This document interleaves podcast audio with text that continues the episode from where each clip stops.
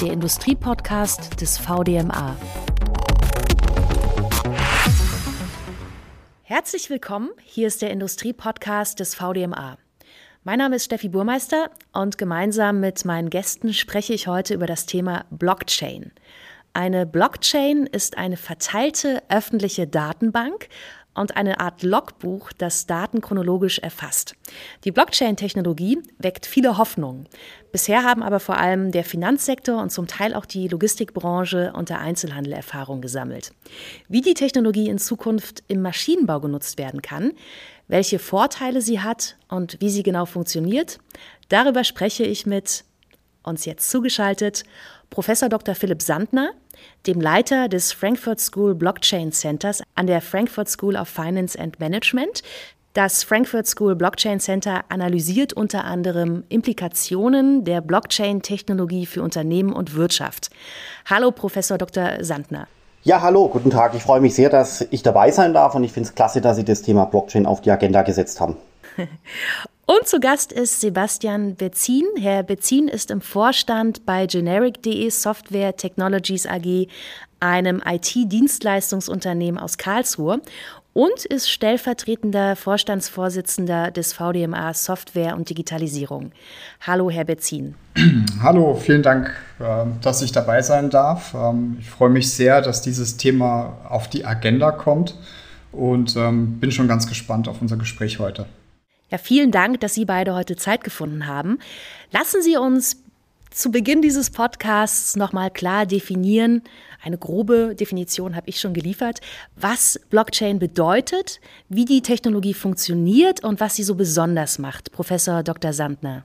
Genau, also im Kern ist es äh, bei der Blockchain-Technologie eine Technologie, die momentan sich sehr stark im Aufwind äh, befindet. Die Technologie ist jetzt ja auch durchaus schon eine ganze Weile bekannt von äh, dem Bitcoin, der vor ungefähr äh, zwölf Jahren erfunden wurde. Aber es hat sich natürlich weiterentwickelt und im Kern ist die Blockchain-Technologie eigentlich eine Registertechnologie. Darum, darauf kommt es eigentlich an. Also ich würde mal behaupten, wenn Sie, von, wenn Sie ein Wort sich merken wollen von dem, was ich zumindest äh, sage, ist das Wort äh, Registertechnologie wahrscheinlich die beste Zusammenfassung bedeutet konkret, äh, dass alles, was in einem Register abgespeichert werden kann, auch ein Kandidat für die Blockchain-Technologie sein kann. Und unsere ganze Gesellschaft wird ja also in allen Ländern durch Registern äh, organisiert. Ja, das Meldewesen ist ein Register, das Aktienbuch ist ein Register, das Handelsregister trägt das Wort Register schon im Namen, der Geldschein ist registriert mit der Nummer, Kfz-Register und so weiter und so fort. All diese Kandidaten sind grundsätzlich denkbar, um sie sinnvoll auf einem Blockchain-System abzubilden zu können. Und vor allem natürlich eben auch das Geld. Äh, und äh, das ist zumindest das Thema, was ich gerne äh, unheimlich äh, gerne promoten möchte und auch wenn es geht verständlich erklären möchte, nämlich warum sollte der Euro auf ein Blockchain-System, warum macht es Sinn und warum macht es vor allem eben auch für die Industrie Sinn, aus meiner Sicht, weil das die nächste Stufe der digitalen Transformation ist, dass zum Beispiel eine Maschine beginnt, selber zu bezahlen, selber Geld zu vereinnahmen und so weiter. Und dann sind wir bei dem Thema digitalen Euro. Aber ich glaube, da sprechen wir in den nächsten Minuten noch länger darüber. Sie haben jetzt aber gerade schon den Bitcoin ins Spiel gebracht. Blockchain ist aber nicht gleich Bitcoin, das denken viele. Aber wie stehen beide im Zusammenhang? Vielleicht können Sie das nochmal erklären, Professor Dr. Sandner. Genau, also Bitcoin ist letztendlich die Ursprungstechnologie von allem. Bitcoin war am Anfang, Bitcoin wurde vor ungefähr zwölf Jahren erfunden und Bitcoin läuft seitdem wirklich reibungslos am Stück. Die gesamte Technologie ist jetzt schon zwölf Jahre alt und trotzdem, also wirklich wie ein Schweizer Uhrwerk, spuckt der Bitcoin alle zehn Minuten einen sogenannten neuen Block aus und erzeugt damit im Prinzip auch neue Bitcoins. Bitcoin kann man als Kryptowährung natürlich äh, definieren, wobei das Wort Kryptowährung auch schon ein Missverständnis ist aus meiner äh, Perspektive, weil der Bitcoin ist keine Währung, sondern er ist letztendlich so eine Art Wertgegenstand. Es ist auch nicht, zu, nicht zu gleichzusetzen mit dem Euro. Der Bitcoin kann auch den Euro gar nicht irgendwo ersetzen oder sowas in dieser Art, sondern der Bitcoin ist eigentlich zu sehen wie ein digitaler Rohstoff. Also quasi wie ein Rohstoff wie Gold oder Silber oder Platin, aber eben in einer digitalen Form, nicht anfassbar natürlich, aber was Gold und Bitcoin und andere Rohstoffe eben gemeinsam haben, ist die Knappheit. So ist Bitcoin auch knapp, auf 21 Millionen beschränkt. Das, das beginnen die Leute jetzt in diesen Tagen gerade zu verstehen und deswegen äh, interessieren sie sich zunehmend eben äh, für den Bitcoin, auch aus Angst vor Inflation und ähnlichem. Aber man sieht eben die aktuellen Kurssprünge auch deswegen, weil die Leute langsam verstehen, dass der Bitcoin tatsächlich äh, knapp ist. Und es führt jetzt sogar schon dazu, dass Unternehmen beginnen, Teile ihres Kassenbestands äh, in Bitcoin äh, zu wechseln. Also einige wenige Unternehmen. Das ist, ist kein, keine riesengroße Bewegung. Aber das machen diese Unternehmen, um einfach äh, ihre Cash-Position zu sichern und möglichst gegen Inflation abzusichern. Äh, das wird auch in Deutschland irgendwann äh, passieren, aber die, die Deutschen sind hier den Amerikanern und anderen äh, Ländern äh, so ein bisschen noch hinterher. Und äh, jetzt zur Blockchain-Technologie. Die Bitcoin-Blockchain ist letztendlich die erste Blockchain ihrer Art. Es wurde dann auch ähm, vor vier, fünf Jahren immer wieder ähm, gesagt, dass eigentlich die Blockchain-Technologie die, die Killer-Technologie ist und Bitcoin letztendlich nur eine einzige Anwendung. Und das ist konzeptionell sicherlich richtig, aber man muss natürlich schon festhalten, dass Bitcoin inzwischen eine Kapitalisierung erreicht hat von über einer Billion. Das sind 1000 Milliarden, das ist unglaublich viel Geld. Äh, deswegen ist es schon so, dass äh, Bitcoin auch als äh, eine der Killer-Anwendungen der Blockchain-Technologie gelten kann bis heute. Im Gegenzug dazu, dazu hat sich die Blockchain-Technologie im industriellen Sektor und auch im Finanzsektor noch nicht derart weit äh, verbreitet. Da steckt man eben vielfach noch im, äh, im Verstehensprozess äh, fest, äh, man steckt noch in der Prototypenentwicklung fest, man steckt auch noch äh, fest Infrastruktur initial zu entwickeln und so weiter und so fort. Deswegen ist die Blockchain-Technologie im industriellen und im Finanzsektor äh, zwar da und wird auch wichtig, entwickelt sich auch mit einer okay Geschwindigkeit, sage ich mal so, aber äh, entwickelt sich bei weitem langsamer als die Kryptowelt mit äh, dem Bitcoin und Ethereum als Hauptvertreter. Lassen Sie mich da direkt äh, reingrätschen, weil ich natürlich interessiert daran bin zu erfahren, welche Möglichkeiten es überhaupt gibt im Maschinenbau und in der Industrie für die Blockchain. Herr Bezin. Ja, Herr Professor Dr. Sandner hat es ja eben schon angeführt, die Technologie ist da. Auch der Bitcoin hat mit Sicherheit die Grundlagen gelegt, ähm, was technologisch da ähm, möglich ist. Ähm, wir sind natürlich da technologisch weiter, mittlerweile in mehreren Generationen weiter. Der Bitcoin ist eine Art und Weise, wie man Blockchain lösen kann. Es gibt natürlich da ganz andere äh, auch Möglichkeiten, das in der Industrie zu nutzen. Ähm, nichtsdestotrotz sind wir noch in einem sehr, sehr frühen Stadium ähm, und tatsächlich hier mit, ähm, mit Proof of Concept und Technologie unterwegs, die noch sehr neu ist und gleichzeitig sehr alt. Das ist so, so ein bisschen ein Widerspruch, aber man beginnt jetzt gerade ähm, verschiedene Businessmodelle aufzusetzen und, und Probleme zu erkennen, die man lösen kann. Wir müssen vielleicht da nochmal einen Schritt zurück ähm, gehen und überlegen, welche Probleme überhaupt man lösen kann. Ich meine, die Blockchain ist ja an sich nichts etwas, was ich in meinem Unternehmen implementiere und meine IT damit ausstatte, sondern es ist ein System, was ich übergreifend, also vernetzt, ähm, initialisiere oder verwende. Das heißt, es gibt immer dann eine Möglichkeit, ähm, hier Use Cases zu finden, wenn eben viele Parteien an Daten nutzen wollen und viele Parteien auch da interessiert sind, eben eine dezentrale Datenhaltung ähm, vorzunehmen. Und es gibt keine zentrale Stelle, die diese Daten eben verwaltet, sondern ähm, diese Transaktionen, die da vorgenommen werden, die werden dezentral eben jedem Teilnehmer zur Verfügung gestellt. Und das muss man sich vor Augen halten, um zu gucken, was sind denn überhaupt die Anwendungsfälle. Das heißt, die Anwendungsfälle sind immer nicht auf ein Unternehmen bezogen. Ich fange jetzt also nicht an, meine ähm, Prozess-IT oder meine, meine, meine Produktion zu digitalisieren und auf Blockchain-Technologien zu setzen, sondern ich betrachte das übergreifend. Also das heißt, immer dann, wenn zum Beispiel Nachverfolgbarkeit ein Thema ist, zum Beispiel in der Supply Chain oder im Supply Chain Management, über verschiedene Unternehmen und Unternehmensgrenzen hinweg kann so eine Technologie sehr, sehr interessant sein, weil es eben genau ermöglicht, ähm, dass verschiedene Parteien hier Transaktionen auf der Blockchain oder auf einem Distributed Ledger eben vornehmen und diese allen Teilnehmern zur Verfügung steht. Ähm, daraus ergeben sich dann relativ viele oder können sich verschiedene Businessmodelle ergeben. Da geht es hin von Identifizierung von Ursprüngen, von sensiblen Produkten oder äh, von Chargen, von regulierten Gütern. Da geht es hin, dass man in neue verschiedene Businessmodelle denkt. Ähm, das heißt, sowas wie eine Shared Factory oder Pay-per-Use, wo wir dann natürlich auch digitale Finanztransaktionen brauchen. Da kommen wir vielleicht später nochmal dazu. Ähm, das wird möglich durch äh, sogenannte Smart Contracts, also eine Automatisierung von Geschäftsprozessen und Geschäftsvorfällen. Der Begriff Distributed Ledger ist gerade gefallen. Genau, können Sie den nochmal einordnen? DLT bedeutet Distributed Ledger Technologie. Distributed Ledger bedeutet verteilte Buchungskonten, verteilte Transaktionen, verteilte Rechner, verteilte Datenbanken. Und die DLT-Technologie ist letztendlich die große Technologiefamilie der verteilten Systeme. Und ein Teilaspekt davon, sicherlich der größte Teilaspekt davon, ist eben die Blockchain-Technologie. Und letzter Satz vielleicht äh, zu dieser äh, äh Erklärung. Das Wort Blockchain-Technologie im eigentlichen Sinne meint eben wirklich was Spezifisches, Technisches. Aber das Wort Blockchain-Technologie, weil es natürlich auch sehr plastisch ist und sehr catchy ist, entfernt sich so langsam von dem eigentlichen Wortsinne und wird relativ generisch äh, verwendet für alles, was mit DLT, Blockchain, Bitcoin, Krypto und so weiter zu tun hat. Kennen wir aber auch schon, ist nichts Neues. Äh, wir kennen das Wort Datenbank. Mit Datenbank meinen wir relativ scheingenau alles, wo irgendwie Daten in irgendeiner Form gespeichert werden. Wenn Sie tiefer reinbohren, dann heißt es MySQL, NoSQL, äh, PostgreSQL und so weiter. Das sind die einzelnen Ausprägungen.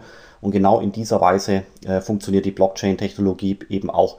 Blockchain ist der generische Begriff für diese ganze Technologiefamilie, der sich aber vom eigentlichen Wortsinne entfernt. Und im Kern dann innen reingebohrt gibt es Begriffe wie Ethereum, Hyperledger, Ether, äh, Bitcoin, R3 Corda und so weiter und so fort.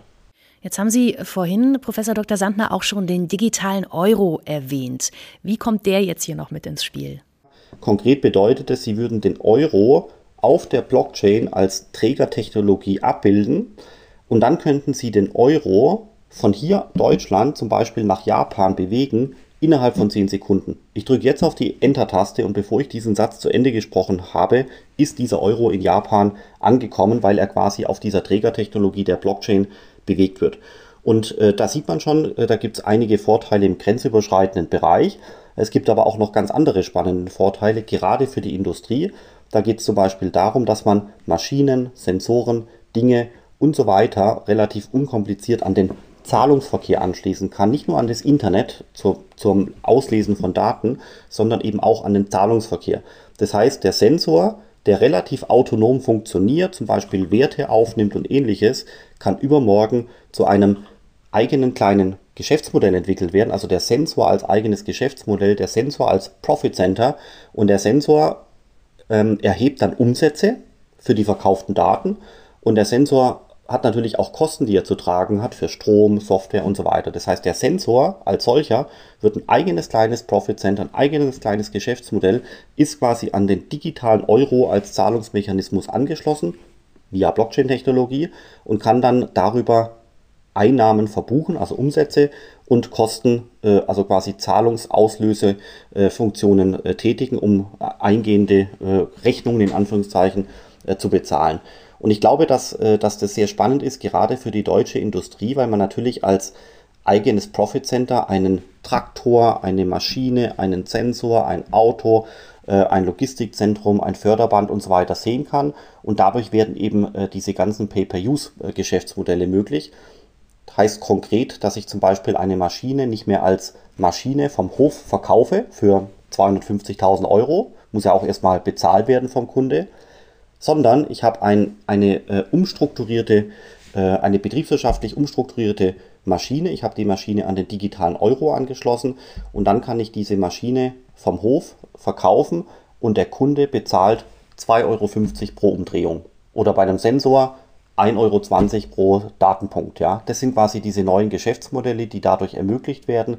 Natürlich muss trotzdem jemand die Maschine bezahlen und hier kommt dann äh, das Thema Tokenisierung zum äh, Tragen, das Thema Kapitalmarkt und so weiter, weil diese Maschine dann äh, von Fremdinvestoren vorfinanziert wird. In der klassischen Welt würde man das als Absatzfinanzierung betrachten. Das Geld kommt vom Kapitalmarkt, die Maschine vom Produzenten und der Kunde hat die Maschine dann in seiner Werkshalle, setzt die ein, bezahlt aber eben in einem Pay-per-Use-Modell muss die dann quasi auch nicht mehr abschreiben. Er hat sie auch nicht mehr in der Bilanz, äh, sondern bezahlt sie einfach nach entsprechender Aufwendung.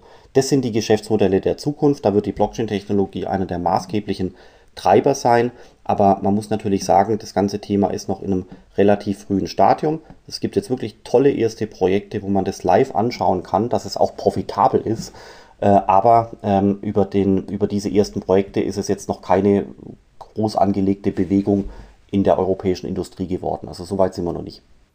Unternehmen haben ja gerade auch erst angefangen, andere Technologien äh, zu implementieren, künstliche Intelligenz zum Beispiel oder auch Internet of Things. Und wie sieht es jetzt mit ähm, der Blockchain aus? Lässt sich was darüber sagen, inwiefern sich diese Technologien miteinander verbinden lassen? Also grundsätzlich lassen sich die Technologien miteinander verknüpfen. Wir sind ja gerade im IoT-Bereich ähm, auch nicht mehr ganz in den Kinderschuhen, sondern fangen an, nicht nur Daten zu sammeln, sondern die auch sinnvoll zu verwerten, um für die Kunden der IoT-Anwendung auch einen Mehrwert zu produzieren, sei es jetzt Preventive, Predictive Maintenance oder sei es eben Pay-per-Use-Modelle. Und genau da kommen dann auch ähm, Blockchain-Technologien ins Spiel, wenn es dann praktisch darum geht, nicht nur Daten zu erheben, sondern damit auch dann wirklich was auszulösen, also Geschäftsprozesse auszulösen, sei es jetzt von einem Einsatz eines Servicetechnikers oder Nachbestellung von Ersatzteilen hin zu eben der Abrechnung von Leistungen oder von produzierten Teilen. Ähm, klar lassen sich genau dann diese Daten, die man da erhebt, dazu verwenden, um solche Transaktionen dann im Endeffekt nicht nur in einem schönen Dashboard für die Kunden darzustellen, sondern dann auch tatsächlich Geschäftsvorfälle zu tätigen. Und was können Sie äh, Unternehmen konkret empfehlen, die diese neue Technologie der Blockchain jetzt interessant finden? Wie fange ich an? Wo fange ich an, sowas zu implementieren in meinem Unternehmen? Also wir sind tatsächlich noch in einem sehr frühen Stadium. Ähm, ich persönlich würde empfehlen, ähm, diese Technologie an sich genau im Auge zu behalten oder mich damit anfangen zu beschäftigen. Es gibt mittlerweile genügend Use Cases und genügend Prototyp-Implementierungen, die man sich anschauen kann. Am wichtigsten persönlich finde ich, dass man versteht, was kann diese Technologie nicht nur technologisch, sondern welche Probleme kann sie lösen, wo liegt der Mehrwert. Und aus meiner Perspektive ist es ein Thema, ähm, was aus der Zukunft nicht mehr wegzudenken ist. Das heißt, je früher man sich damit anfängt zu beschäftigen, desto sicherer ist man nachher in der Einschätzung, wie weit hilft es mir und meinem Unternehmen weiter und wann macht es vielleicht Sinn, in diese Technologie mit einzusteigen. Ähm, es gibt schon ausgefeilte technische Komponenten, die ich jetzt schon einsetzen könnte. Natürlich ist der Markt sehr früh. Ähm, daher meine Empfehlung, sich ausgiebig mit dem Thema zu beschäftigen und es auf der mittelfristigen Roadmap zu verankern und zu schauen, ähm, welche, welche Anwendungs- und Szenarien gibt es, um da nachhaltig Probleme zu lösen. Apropos äh, Zukunft, das ist ein ganz gutes Stichwort. Wenn wir jetzt mal in die Zukunft schauen, fünf, zehn, 15 Jahre, wo sehen Sie da, gerade vielleicht auch was die Industrie betrifft, die Entwicklung der Blockchain? Professor Dr. Sandner. Ja, genau, das ist eine sehr gute Frage. Also der Hintergrund ist der, dass äh, das Thema tatsächlich noch relativ stark im Anfangsstadium ist. Vor allem bei den industriellen Anwendungen sind wir noch wirklich sehr früh am Anfang. Aber das Thema Kryptowährungen und Bitcoin hat sich also schon äh, sehr stark ausgewachsen. Wir sind bei der Bitcoin momentan bei einer Bewertung von ungefähr einer Billion. Das sind 1000 Milliarden, das sind mehrere DAX-Konzerne in Deutschland zusammengerechnet. Das ist 10% von Gold. Da frage ich mich immer ehrlich gesagt, wie kann man sowas ignorieren? Das heißt, das Thema Kryptowährungen darf man nicht mehr ignorieren. Das ist schon äh, ausgewachsen und damit sollte man sich äh, damit beschäftigen. Bitcoin ist im Übrigen auch keine Tulpenblase. Bitcoin verbreitet sich, bleibt hier und wird uns die nächsten Jahre und Jahrzehnte beschäftigen. Da bin ich mir relativ sicher. Das heißt, da muss man sich damit beschäftigen, weil das Thema die Zukunft betrifft und sehr viel verändern wird. Das gleiche betrifft, betrifft auch andere Kryptowährungen wie zum Beispiel Ethereum und so weiter und so fort. Im industriellen Bereich ist das Thema noch, äh, hat sich weniger dynamisch entwickelt. Das heißt, im industriellen Bereich sind wir noch eher am Anfang. Aber aus meiner Sicht ist es die falsche äh, Taktik, äh, das Thema zu beobachten und einfach mal abzuwarten, sondern man hat hier die einzigartige Gelegenheit bei einer Technologie, die sehr viel verändern wird, ganz früh dabei zu sein mit nicht übermäßig viel Budget, ja, weil es quasi sehr viel Open Source ist, weil es auch äh, vom Aufwand her keine, äh, keine technisch übermäßig äh, komplex, komplexe Technologie ist. Das bedeutet, man hat hier gute Chancen, wirklich auch Vorreiter zu sein, aber es, es erfordert natürlich ein bisschen Zeit, sich einzuarbeiten. Das bedeutet, das Thema ist ein bisschen sperrig am Anfang, Da reicht es nicht, ein Webinar anzuhören oder ein Buch zu lesen oder ein Working Paper zu, äh, durchzugehen, sondern Blockchain-Technologie ist was, da müssen Sie sich einige Wochen und Monate damit beschäftigen. Dazu hat der Chef zumeist keine Zeit, weil er natürlich auch sehr viel zu tun hat, ganz klar. Deswegen muss man sich den Freiraum nehmen, um Blockchain-Technologie zu verstehen. Wenn man selber keine Zeit hat, muss man im Unternehmen jemanden finden, der diesen Freiraum hat. Und da reicht es auch nicht aus, 10% äh, äh, bei einem Mitarbeiter X äh, für Blockchain-Technologie bereitzustellen, weil das Thema zu sperrig ist. Sie müssen jemandem am Anfang einige Monate geben, um sich einzuarbeiten, sonst wird er das Thema nicht verstehen. Und genau da hakt es momentan, weil äh, alle Leute sind sehr stark unter Wasser ähm, und äh, vor dem Hintergrund ist es irgendwie auch verständlich, äh, dass die Unternehmen nicht ausreichend äh, sich selbst, aber auch ihren Mitarbeitern Freiraum gegeben haben, um das Thema Blockchain und digitaler Euro zu verstehen. Das ist aus meiner Sicht ein bisschen gefährlich, weil das Thema halt wirklich mehr Chancen hat als Risiken. Und ein Prototyp kostet auch nicht die Welt. Mit, bei einem Prototyp ist man mit 50 oder vielleicht 70.000 Euro schon dabei, eine Maschine an den digitalen Euro anzuschließen. Das sind alles keine Summen, die einen Mittelständler äh, wirklich Sorgen machen sollten. Deswegen glaube ich schon, dass es ehrlich gesagt ein bisschen schneller gehen sollte und dass das Thema ein bisschen beherzter angepackt werden sollte. Warum? Weil es geht um die nächste Stufe der digitalen Transformation für den Mittelstand, für den Maschinenbau, für die Logistik, für die Sensorik und so weiter. Warum? Weil hier das Ding, die Maschine, der Sensor und so weiter verschmilzt und zusammenwächst mit dem Finance. Ja, das heißt, der Finanzbereich, die Produktion und das Accounting verschmelzen in ein und dasselbe Produkt, so dass ich quasi nicht mehr in der Vergangenheit eine Maschine verkaufe, dann ist die Leistung erbracht. Drei Wochen später äh, verschicke ich die Rechnung, drei Monate später wird die überwiesen und die Buchhaltung beschäftigt noch vier Jahre mit der Abschreibung. So funktioniert das ja heute. In Zukunft wird eine Maschine, ein Auto, ein Sensor ein Pay-per-Use-Gerät sein, das Leistung, Zahlung und auch Buchhaltung quasi integriert durch diesen Pay-per-Use-Mechanismus. Das heißt, wenn jemand meine Maschine anwendet und 2,50 Euro hier äh, überweist pro Maschinenumdrehung äh, oder ähnliches, dann ist damit abgegolten die Leistung als Service, die Bezahlung im Sinne des Betrags, was mir überwiesen wird, und die Buchhaltung ist auch gleich erledigt. Keine lange Abschreibung, keine asynchronen Prozesse, keine Buchhaltungsabteilung, gar nichts, sondern alles perfekt integriert. Und da sehe ich wirklich ganz große Chancen für neue digitale Geschäftsmodelle, gerade für Unternehmen in Deutschland, auch in Europa mit, mit dem Footprint. Und vor dem Hintergrund äh, glaube ich, dass man das Thema also wirklich deutlich beherzter angehen sollte. Insbesondere jetzt, wo dieses Jahr die Landesbank Baden-Württemberg, die DZ Bank und andere Lösungen bereitstellen, damit der digitale Euro auch an eine Maschine angeschlossen werden kann. Das kommt dieses Jahr. Okay, das waren jetzt nochmal ganz, ganz viele Infos. Herr Berzin, wie unterstützt der VDMA denn äh, gerade beim Thema Blockchain die Unternehmen und was ist Ihre ja, Prognose für die Zukunft? Wie lange wird es Ihrer Meinung nach, auch wenn wir hier ein bisschen orakeln müssen, noch dauern, bis das Thema so richtig angekommen ist in der Industrie? Nun, wir im VDMA, wir verspüren hier ein zunehmendes Interesse bei den Unternehmen. Wir hatten jetzt äh, eine erste Einführungsveranstaltung, wo zwei Unternehmen mal ganz praktisch ihre Prototypen vorgestellt haben und hatten da eine riesen Resonanz und einen riesen Zulauf. Ähm, da waren also über 100 Teilnehmer in dieser Sitzung. Also man verspürt deutlich, dass das Interesse da ist und das werden wir auch hier im VDMA weiter unterstützen. Das heißt, unser erstes Ziel wird sein, äh, tatsächlich wieder, wie wir es bei anderen Themen gemacht haben, eine, eine Aufklärung voranzutreiben. Was ist denn das Thema? Ähm, wie kann man es verstehen? Wie kann man es technisch einordnen? Welche Business- und Use Cases kann man damit lösen? Um dann im Nachgang natürlich auch genau diese Erfahrungsberichte zu teilen, um Unternehmen zu animieren, dann auch im Arbeitskreisen äh, an, an Lösungen zu arbeiten. Ja, also ich äh, sehe den Punkt genauso. Es ist ein Thema, da wird man nicht dran vorbeikommen. Es ist die Frage, wann und wie können sich Unternehmen damit beschäftigen und auf welcher Ebene. Und im ersten Schritt sehe ich tatsächlich so, es muss erstmal verstanden werden und da sind wir noch ganz weit weg, was diese Technologie überhaupt lösen kann. Und ähm, im zweiten Schritt sehe ich dann die Umsetzung in einem Prototypen oder auf technischer Ebene, weil es gibt heute schon sehr, sehr viele Technologien und da steht man natürlich auch so ein bisschen ähm, am Anfang und muss gucken, ähm, was ist die richtige Technologie für mich, womit beschäftige mich, unabhängig jetzt von dem digitalen Euro. Also ähm, das ist, glaube ich, ein Thema, das wird auf jeden Fall kommen. Ähm, Blockchain und Distributed Ledger haben aber natürlich noch viel, viel mehr Einsatzmöglichkeiten, gerade auch in der Industrie und da wird man sich herantasten müssen. Aber nochmal um, damit ich das verstehe, muss es nicht auch so sein, dass viele Menschen bzw. viele Unternehmen auf der ganzen Welt sich an dieser Technologie beteiligen? Sonst kann ich das als Unternehmen ja nicht alleine machen.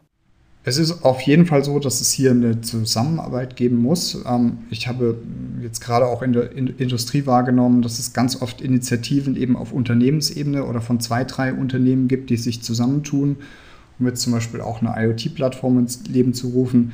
Mit Sicherheit ist es so, dass bei diesen Technologien wir viel mehr in Offenheit denken müssen, also Open Innovation, ähm, uns hier zusammentun müssen, um äh, dieses Thema funktioniert nur, wenn mehrere Unternehmen an einem Strang ziehen. Ja, wenn ich gerade eben eine verteilte äh, dezentrale Datenbank habe, kann das nur funktionieren, wenn wir hier über offene Schnittstellen und APIs und Systeme reden und eine Spezifikation dazu. Und mit Sicherheit gibt es sowas im, im Bereich des digitalen Euro. Es gibt es es muss sowas geben, auch in anderen Bereichen und in anderen Prozessen. Und da müssen wir, glaube ich, noch viel Grundlagenarbeit leisten, bis das soweit ist. Weil tatsächlich gerade in den Industrieunternehmen ist immer noch so ein, so ein geschlossenes Denken vorhanden. Also ich darf meine Daten nicht rausgeben, ich möchte die möglichst nicht teilen.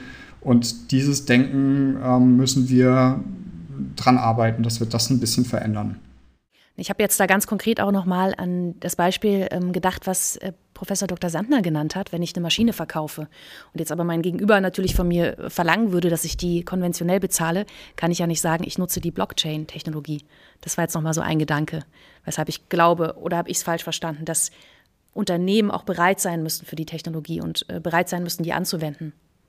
Also aus meiner Sicht vollkommen richtig. Eine Firma muss natürlich bereit sein, äh, die Technologie anzuwenden.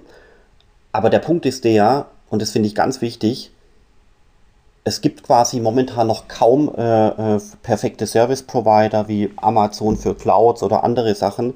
Das bedeutet, man muss hier selber in Aktion treten und das Thema lernen. Das, äh, man, man darf nicht warten, bis es einem jemand beibringt, weil das Thema ist einfach da. Das Thema kommt weiter, siehe Bitcoin, ja. 1000 Milliarden, das muss man sich mal vorstellen. Das Thema ist da, das kommt, das geht ja auch weiter, es geht nicht mehr zurück. Und deswegen muss man sich aus meiner Sicht einfach wirklich mit äh, ein bisschen äh, beherztem Interesse äh, damit beschäftigen. Äh, ohne Budget geht es natürlich nie. Buch lesen, Webinar äh, und YouTube reicht hier nicht. Man muss sich wirklich operativ mit Dingen beschäftigen. Deswegen möchte ich auch so ein bisschen dazu aufrufen, dass äh, gerade Mittelständler das Thema wirklich ernster nehmen und vielleicht auch mal darüber nachdenken, wirklich operative Prototypen äh, zu machen, weil erst dadurch kommt man auf neue Ideen, neue Geschäftsmodelle und äh, sieht dann eben äh, die Benefits, die Chancen und so weiter und nicht mehr nur noch die Risiken. Zudem hat man es danach auch verstanden. Es gibt in Deutschland momentan ähm, fünf wirklich tolle Projekte, wo der digitale Euro mal zum Einsatz kam. Das eine äh, sind äh, Traktoren äh, im Bereich Landwirtschaft, das andere ist äh, Silos in der chemischen Industrie und gibt noch ein paar Sachen. Das heißt, da wird äh, vielfach experimentiert und zwar nicht nur auf PowerPoint, sondern es wirklich, es wird in echt programmiert. Und das ist das, wo die Leute aus meiner Sicht hin müssen. Die müssen so weit kommen, dass sie wirklich in echt programmieren mit dem echten digitalen Euro, weg von PowerPoint hin, zum, äh, hin zur Tastatur, hin zum Coding. Und abzuwarten und die Welt zu beobachten, hilft hier ehrlich gesagt gar nicht, äh, sondern das muss man schon selber machen. Und äh, was halt äh, die, der Benefit am Ende davon ist, ist, dass eben ein Mittelständler theoretisch äh, neue Geschäftsmodelle sich erdenken kann im Bereich Pay-per-Use. Und ähm, ich habe es vorher schon mal gesagt, es ist ganz wichtig hier anzumerken, dass die Landesbank Baden-Württemberg und auch die DZ Bank dieses Jahr ähm, Lösungen bereitstellt für den digitalen Euro wie sie eben dann auch eingesetzt werden könnten von der Industrie. Dann gibt es die Firma Cash on Ledger und ein paar andere, die machen die entsprechende Mittelware, wo man sich äh, dran stöpseln kann. Das heißt, es gibt jetzt dieses Jahr Lösungen, die man ähm, fast schon von der Stange weg einkaufen kann. Oder andersrum gesagt, wirklich in aller Deutlichkeit, also aus meiner Sicht gibt es keinen Grund zu warten. Ja, also ich, ich kenne jetzt zumindest die Situation in, in verschiedenen Industrieunternehmen, die, die leiden natürlich hier unter einer, einer Personal- und auch einer Know-how-Knappheit.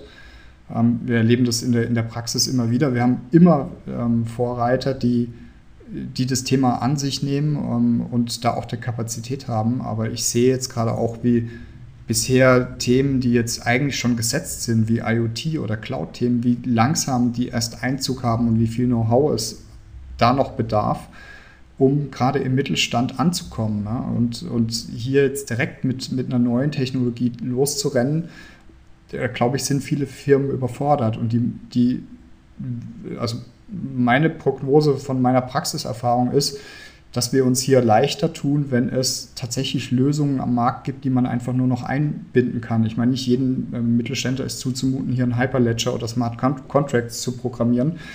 Ähm, mit Sicherheit ist das interessant und, und hilft dem Technologieverständnis, aber ich glaube, das würde man auch anders bekommen. Ähm, aber ja, Sie haben natürlich recht, also das Thema digitaler Euro ist nicht wegzudenken. Ähm, wenn ich aber begrenzte Mittel und begrenzte Ressourcen habe, dann ähm, glaube ich, wird es am ehesten helfen, die Unternehmen verstehen die Technologie und gucken, was sie damit lösen können und scannen den Markt nach genau solchen Dienstleistern, nach SaaS-Komponenten, nach APIs, die sie nutzen können und die dann prototypisch anbinden können. Ähm, ich glaube, jetzt, jetzt jedem ähm, hier auf Bits und Bytes runterzubringen, wird nicht unbedingt helfen. Ja, aber da haben Sie mich dann falsch verstanden. Also das, das ist mir auch klar, dass äh, keine Firma ein eigenes Rechnernetzwerk aufsetzen sollte. Deswegen hatte ich ja genau die Firmennamen genannt, die eben exakt solche Bausteine äh, schon anbinden, äh, anbieten. Absolut. Das Ziel wäre hier, dass zum Beispiel ein, ein Sensor mit Telemetrie angeschlossen werden kann und dann hängt er quasi an einem digitalen Euro. Ja, das, das sind keine übermäßig großen Projekte und ich bin halt auch der Meinung, also Wissen baut sich halt, also Wissen und Verständnis baut sich nur dann auf, wenn ich mich, wenn ich mich damit beschäftige. Also Wissen kommt nicht irgendwie umsonst und ich bin ja äh, Professor an der Universität und bilde ja auch viele Leute in dem Bereich aus. Also viele Leute, die ich hier ausbilde, haben noch keinen Job im Blockchain-Bereich äh, gefunden, aber würden gerne. Also das heißt, äh, da funktioniert auch was in der Personalpolitik nicht, äh, wenn wir Leute ausbilden, äh, die dann im Blockchain-Bereich gerne tätig werden würden, aber es nicht können, weil auf der anderen Seite die Industrie sagt, ähm, ja, irgendwie finden wir keine Leute. Also da, dann stimmt irgendwie was nicht. Vielleicht bei uns oder vielleicht auch bei der Industrie, das weiß ich jetzt nicht. Ähm, glaube ich Ihnen sofort. Ähm, ich glaube, genau das ist das Dilemma, was wir hier haben. Ähm, die Industrie, ähm, um es jetzt mal so abstrakt zu sagen, die muss verstehen, was bringt mir das an Vorteilen, was kann ich damit lösen?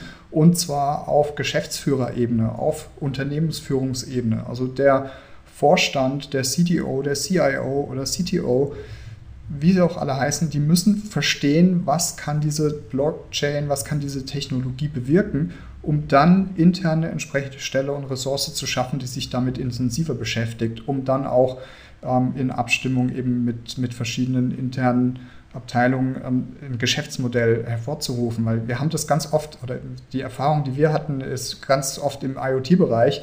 Da war eine Fachabteilung ähm, nah an der Maschine, die hat angefangen, Daten zu sammeln. Es gab aber trotz, also daraus ist trotzdem kein Geschäftsmodell entstanden. Also man muss von dieses Thema von zwei Seiten betrachten. Auf der einen Seite muss ein Geschäftsmodell, muss das im Business gedacht werden. Auf der anderen Seite muss die Technologie dafür da sein. Und genauso sehe ich das hier auch. Wir müssen verstehen, was habe ich hier an Mehrwert, was kann ich eventuell an Mehrwert für meine Kunden liefern, um von der anderen Seite her sich mit der Technologie zu beschäftigen. Und dann wird ein Schuh draus und dann kriegen wir auch eine Lösung hier ähm, an den Mann um, und äh, an den Kunden im Endeffekt. Und darum geht es ja. Wir müssen Mehrwert für die Kunden schaffen. Und das ist, glaube ich, die Aufgabe, auch was wir hier im VDMA haben. Wir müssen dieses Verständnis auf Unternehmensebene fördern. Ja, wir haben das im, im KI, im Machine Learning Bereich gemacht, wo wir aufgezeigt haben, was lässt sich eigentlich mit der Technologie machen, welche Businessmodelle, was kann man damit lösen. Und das müssen wir ja auch tun, weil oft wird tatsächlich nur gesehen, Blockchain, ah, Bitcoin äh, in eine Schublade und fertig. Und dass da aber was eine ausgefeilte Technologie und Lösungskonzepte hinten dran stehen. Und ich finde das persönlich eine unglaublich tolle Technologie. Also Distributed Ledger ist etwas, was mich wirklich fasziniert, weil es wirklich eine dezentrale, sichere Technologie ist. Und da müssen wir den Mehrwert verstehen. Und dann, glaube ich, kommen wir auch zu Lösungen. Also ich glaube, da stimme ich Ihnen zu 100% zu. Die Frage ist eher, ähm, wie kann man es erreichen, dass gerade Entscheidungsträger dieses Thema derart verstehen, dass sie da auch äh, den Benefit äh, wirklich erkennen, weil ich habe halt immer jetzt beobachtet, dass äh, jemand, der das Thema versteht, wirklich im Vorhinein sich Wochen und Monate lang mit dem Thema beschäftigen musste, um es zu verstehen. Gleichzeitig eben aber äh, andere Leute in Entscheidungspositionen halt gar nicht die Zeit und die Kapazität aufwenden können, Wochen und Monate zu investieren. Und das ist für mich so ein bisschen so eine Art äh, ähm, so, ein, so, so, so, so ein Zwiespalt. Äh, das konnte ich mir bis jetzt noch nicht erschließen. Wie schafft man das Thema einem Entscheidungsträger beizubringen, dass er diesem Thema vertraut, auch wenn er irgendwo keine Zeit hat? Ich glaube, ich, also ich sehe das ja ganz oft in, in, in Firmen, die wir jetzt auch äh, betreuen, ähm, dass das Thema IoT und Industrie 4.0 noch nicht vollständig verstanden wird und auch Cloud ja, und Public Cloud und PaaS-Lösungen. Das ist genau dasselbe Thema, was wir da haben.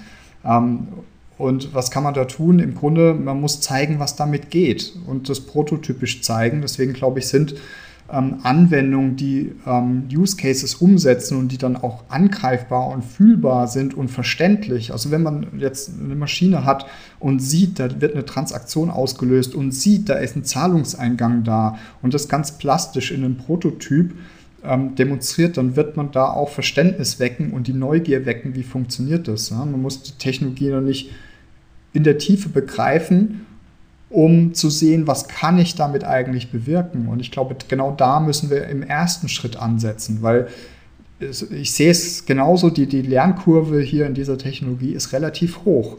Also ich muss mich damit eine Weile beschäftigen, bis ich überhaupt mal Blockchain verstanden habe und verschiedene Konsensusalgorithmen und was, was sind jetzt überhaupt die Unterschiede. Das ist schon eine steile Lernkurve. Das geht, glaube ich, nicht so schnell wie ähm, ich verstehe jetzt die Public Cloud. Ähm, und deswegen, glaube ich, müssen wir hier über transparente und plastische Beispiele arbeiten, die angreifbar und vorzeigbar sind. Und dann, glaube ich, wecken wir das Interesse. Und das war jetzt auch in den, in den beiden Vorträgen beim VDMA zu sehen. Dann, wenn ein Unternehmen mal einen Prototyp implementiert hat und zeigt auf, was da geht, dann ist plötzlich ganz hohes Interesse da. Ja, ich, also Sie haben total recht, Herr Benzin, aber das, ähm, der, der Punkt ist der, mit, mit Proto Sie, Sie dürfen keine Prototypen mehr vorzeigen. Die Leute haben keinen Bock mehr auf Prototypen und PowerPoint-Folien.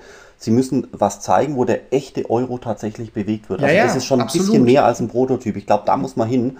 Und da gibt es jetzt Gott sei Dank die ersten äh, drei, vier, fünf Sachen, die man wirklich vorzeigen kann, wo das alles funktioniert. Ähm, das kann man, also so langsam ist es ja endlich da. Ich, ich verstehe schon, dass die Leute sich mit eigenem Auge überzeugen lassen wollen. Ja, jetzt wollte ich noch mal fragen, also weil das, das verstehe ich nämlich auch nicht. Ich meine, vielleicht kann sich das gerade aktuell auch nicht jedes Unternehmen äh, leisten, aber die Problemlösung wäre doch auch, dass in den Unternehmen eine Stelle geschaffen wird, wenn ich es jetzt richtig verstanden habe.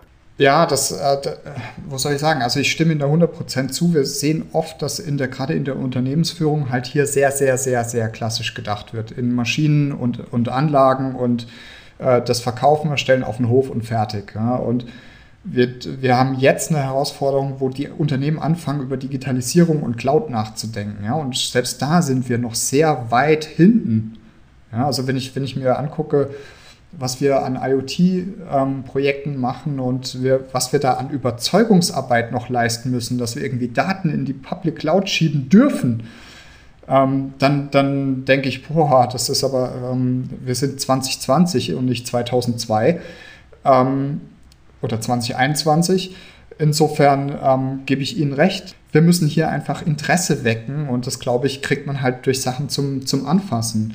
Also wir haben, ich, ich, ich kann es jetzt echt nur von, von verschiedenen Paralleltechnologien wie, wie Machine Learning und KI, äh, das war für viele auch ein Schlagwort oder ein, ein Kennwort und die konnten sich nichts darunter vorstellen.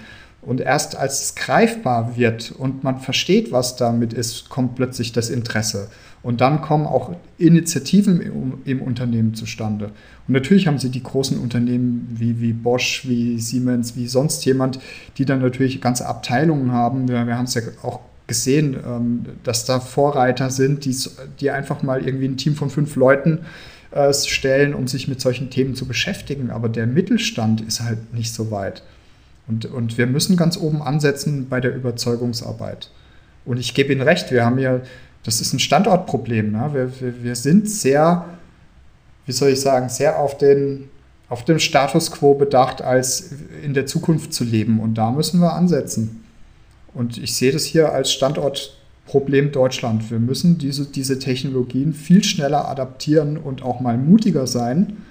Und dann haben wir auch eine Chance, hier die, die, den Standort- und Wettbewerbsvorteil zu halten. Sehe ich ganz genauso. Das ist äh, äh schon fast schon brenzlig, äh, mit welcher ähm, Abneigung manchmal äh, digitale Technologien betrachtet werden. Das ja, absolut.